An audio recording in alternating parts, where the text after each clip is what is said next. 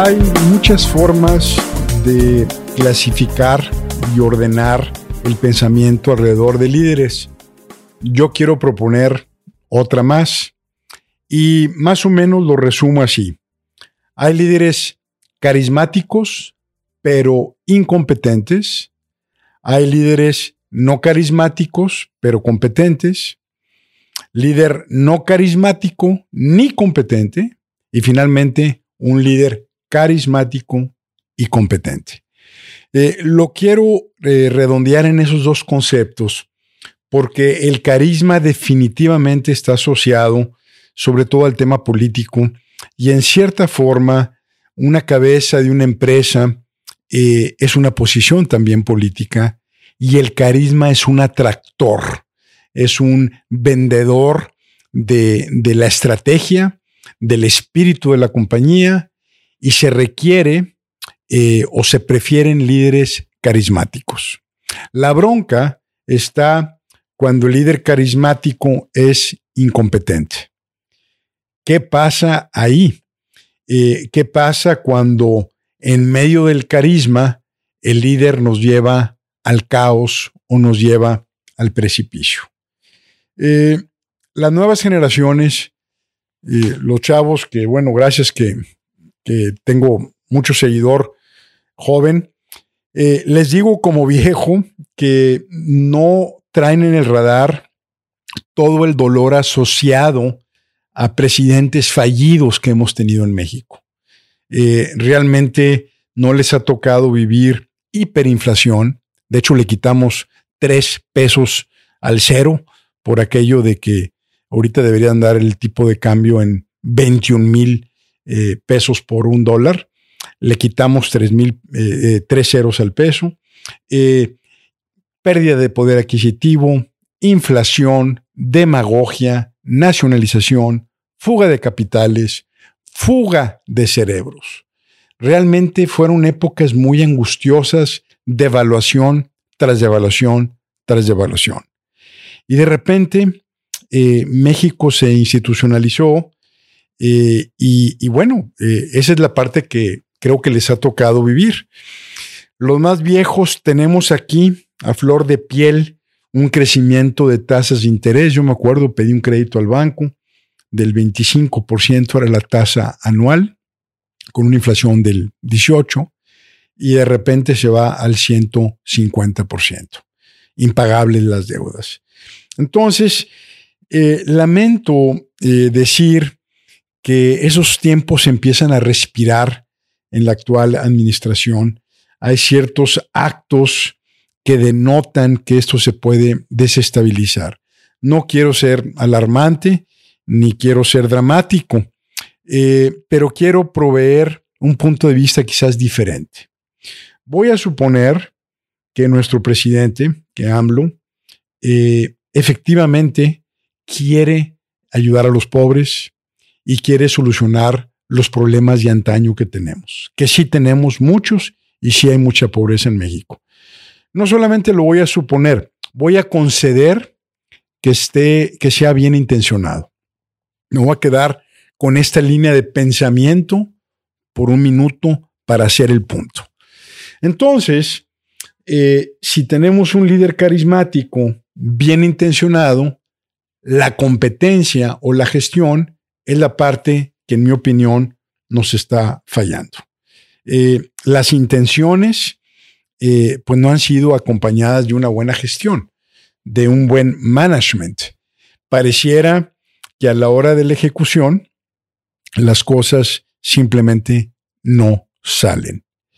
Eh, lo asocio a la teoría de sistemas y complejidad, que tiene una máxima que la pudiera resumir así.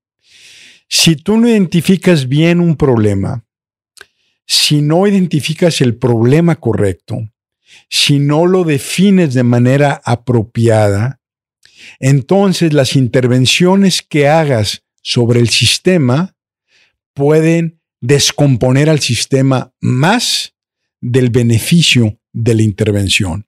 Es decir, una especie de, si no le entiendes, no le muevas. Eh, voy a poner ejemplos de eh, potencias mundiales, por ejemplo, eh, Rusia, Francia, Estados Unidos, quieren intervenir en Vietnam, en Irak, en eh, Afganistán, y lejos de arreglar el problema, cualesquiera que lo hayan ellos definido, lo complican mucho más. es decir, descomponen más de lo que hacen. ¿Por qué? Porque no acaban de entender todo el sistema completo, no definen bien el problema y no ejecutan bien. Sigo entonces en el caso de México. Los tecnócratas, los especialistas, los economistas, la gente con doctorado, con maestría, esa gente que se prepara en México o en el extranjero, eh, los tecnócratas han sido como apabullados de que eh, pues han tronado a México, son neoliberales y demás, pero yo creo que no. Los expertos funcionan, por eso la gente se educa. Eh, los mejores países tienen la gente más preparada, las mejores compañías tienen la gente más preparada. Yo creo que extrañamos a los tecnócratas, sobre todo a los tecnócratas valientes. ¿Por qué digo los valientes? Porque eh, no puedes, si eres inteligente y, eres, y estás estudiado y eres un experto, no puedes ser incondicional a nadie nunca. La gente inteligente nunca es 100% incondicional, porque piensa, porque se da cuenta, porque tiene el estudio que lo tiene como una estrella del norte que ubica donde eh, dejas de ser un habilitador y te conviertes en un cómplice. Hay una línea fina entre ser un habilitador y ser un cómplice. Entonces, eh, seguimos con la línea de las buenas intenciones mal ejecutadas, donde los tecnócratas no se les da chance o no son leales a su disciplina y las cosas no funcionan. Voy a poner algunos ejemplos que espero clarifiquen que una cosa es la intención y otra cosa el de ejecución. Algunos ejemplos que han pasado en este sexenio. Eh, se centraliza en la compra de medicamentos en aras de acabar con la corrupción, eh, cualesquiera que haya sido el estatus. Sin embargo, esa intervención genera una escasez de medicamentos, de por lo menos dos años. Se lanzan sucursales de un nuevo banco, el Banco del Bienestar, y se ponen por todo el país o por una buena parte del país, pero resulta que la banca se está moviendo al teléfono, es digital. Los bancos se están haciendo irrelevantes. El banco este brasileño New Bank es una locura. Vale billones de dólares, no tiene sucursales. El banco A o G de Banregio es otro caso. Eh, y no solamente parece que es un modelo obsoleto el de montar sucursales físicas, sino que tiene el Banco del Bienestar la cartera vencida más alta del sistema. Anda llegando ya en el 20%. Eh, otra, otro ejemplo, eh, pues es querer revivir pues a un viejo desahuciado que se llama Pemex. Pemex está subinvertido, está saqueado, ha estado mal administrado por décadas. Eh, en América Latina no hay una compañía de petróleo que funcione bien. No sé, quiero hablar ni de Venezuela. Eh, quizás la de Colombia funciona más o menos bien. pero realmente el mundo se está moviendo a energías alternativas y limpias. Pemex es un barril sin fondo y pronto va a costar más mensualmente eh, pagarle a los jubilados que pagarle a los empleados. Realmente eh, amenaza Pemex inclusive con desbalancear los ratings o el crédito, eh, la reputación que tenemos que da, por ejemplo, Standard Poor's, nos puede bajar la calificación nada más Pemex. Otro ejemplo es la Comisión Federal de Electricidad, querer absorber eh, y monopolizar la producción de electricidad nos va a quitar una competitividad enorme frente al mundo, va a afectar a las empresas, va a afectar a los hogares y es bastante eh, irrealista que una compañía pueda abastecer un país en pleno desarrollo y con ganas de desarrollo. Aparte de que, bueno, pues hablando de líderes, pareciera que los líderes que están ahí, eh, pues no son tan modernos ni actualizados que digamos. No es cierto que sea un tema de soberanía. Eh, es un tema de alguna eh, idea que, pues, será respetable, pero no es práctica. Otro ejemplo es el lanzar programas de subsidios y dádivas. Darle a los necesitados los condena a seguir necesitados. No puedes tú eh, diseñar un esquema de superación basada en el subsidio.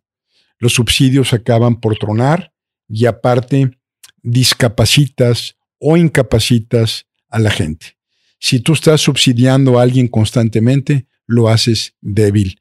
Mejor educación, inversión y empleo. Eh, por último, eh, en, los, en los puntos y antes del cierre, de por qué creo que la gestión, independientemente de quizás las buenas intenciones, otro ejemplo más es el, el distanciarse de la iniciativa privada, cuando es el principal generador de empleo. El espantar a la inversión extranjera, pues es un error por donde lo veas. Eh, entonces, no basta con inspirar, no basta con tener índices altos de popularidad y buenas intenciones, tenemos que aterrizar en la parte de la ejecución. Anne Rand, eh, o Ayn Rand, mejor pronunciado, una filósofa eh, en paz descanse, maravillosa, tenía una frase bellísima. Bueno, tenía muchas. la frase es esta.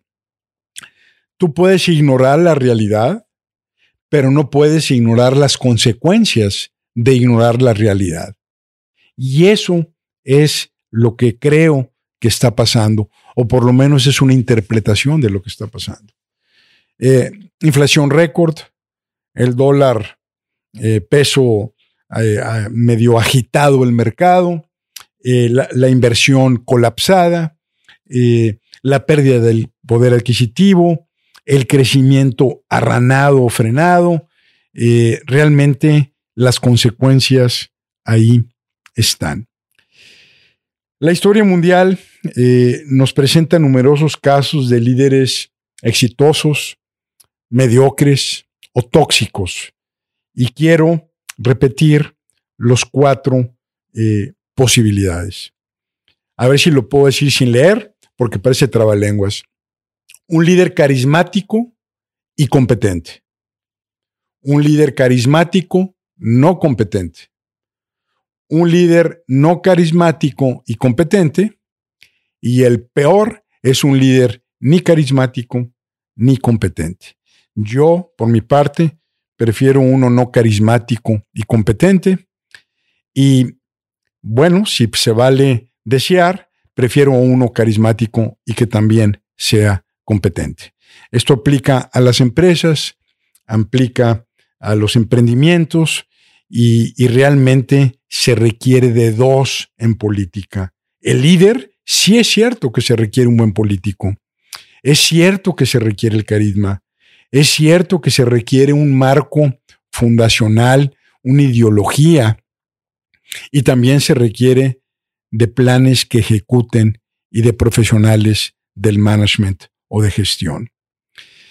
Eh, en el fondo de todo, ya para cerrar, eh, y creo que lo más grave es un México que está desunido, un México que está enfrentado, mexicanos contra mexicanos, que fifís contra chairos, que los de antes contra los de hoy, que los neoliberales y los conservadores, eh, o, los conservadores, los educados contra no educados, los que tienen contra los que no tienen.